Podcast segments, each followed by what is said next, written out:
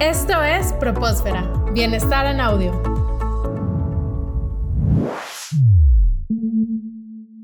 Seguimos en esta entrevista con Nacho Llantada, vocalista de los Claxons.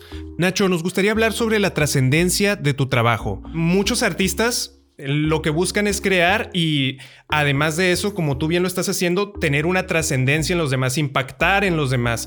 En este sentido, Nacho, ¿Cómo sientes que tu trabajo está impactando a los demás? ¿Cómo ayuda Nacho Llantada al mundo por medio de la música? Bueno, yo me di cuenta que la mejor forma de poder impactar es a través del ejemplo.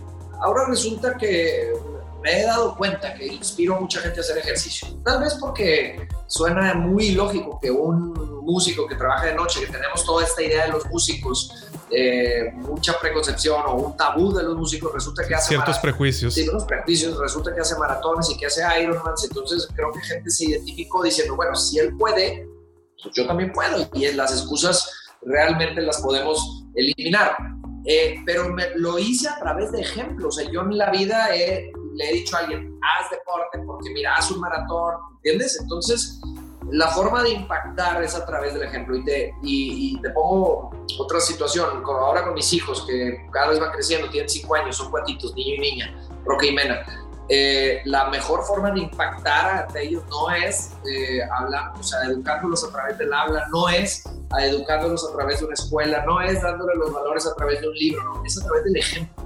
Ellos van a hacer lo que tú hagas y a ellos les va a interesar y van a absorber lo que vean que tú hagas. Entonces, así es como, como trato de impactar y como creo que lo mucho o poco que me ha tocado impactar gente es, es así. Claro, a fin de cuentas las acciones hablan más que las mismas palabras, ¿verdad? Y penetran más. Exactamente. Y a veces estas acciones nos ayudan también a brindar eh, apoyo, esperanza a, algunas personas. ¿Qué es la esperanza para Nacho Llantada? No, pues creo que es algo muy importante eh, relacionado con la fe, ¿no? O sea, el, el tener una mente positiva. Para mí el optimismo es, es fundamental. Yo me considero un optimista nato. Yo siempre, de alguna forma, he logrado cambiar mi chip a siempre tratar de ver las cosas de forma buena. O, o de alguna forma buena, cambiando la perspectiva de cómo ves eh, ciertas cosas. La esperanza es, es sin duda un factor eh, elemental en la búsqueda de los sueños, en la búsqueda de esta felicidad a la que te hablaba al principio.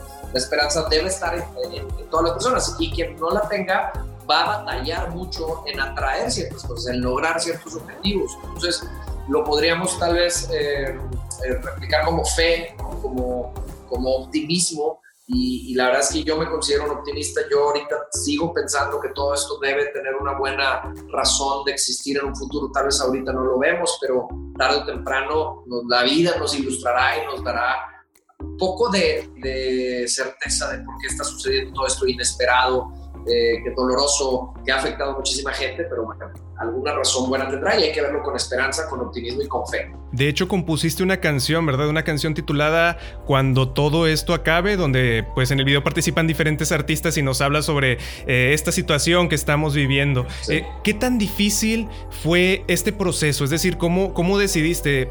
Hay una situación de contingencia, ¿qué puedo hacer? Voy a crear. ¿Qué, cómo fue este proceso para crear la canción y, sublimar esta situación complicada en, en, algo como lo que nos has entregado actualmente? Bueno, de entrada, en un principio cuando empezó la, la, cuarentena, el confinamiento y todo, fue como bolas. ¿Y ahora qué voy a hacer? O sea, se acabaron los conciertos, se acabaron las conferencias, se acabaron mis negocios, todo está cerrado. Bueno, tengo que aprovechar el tiempo.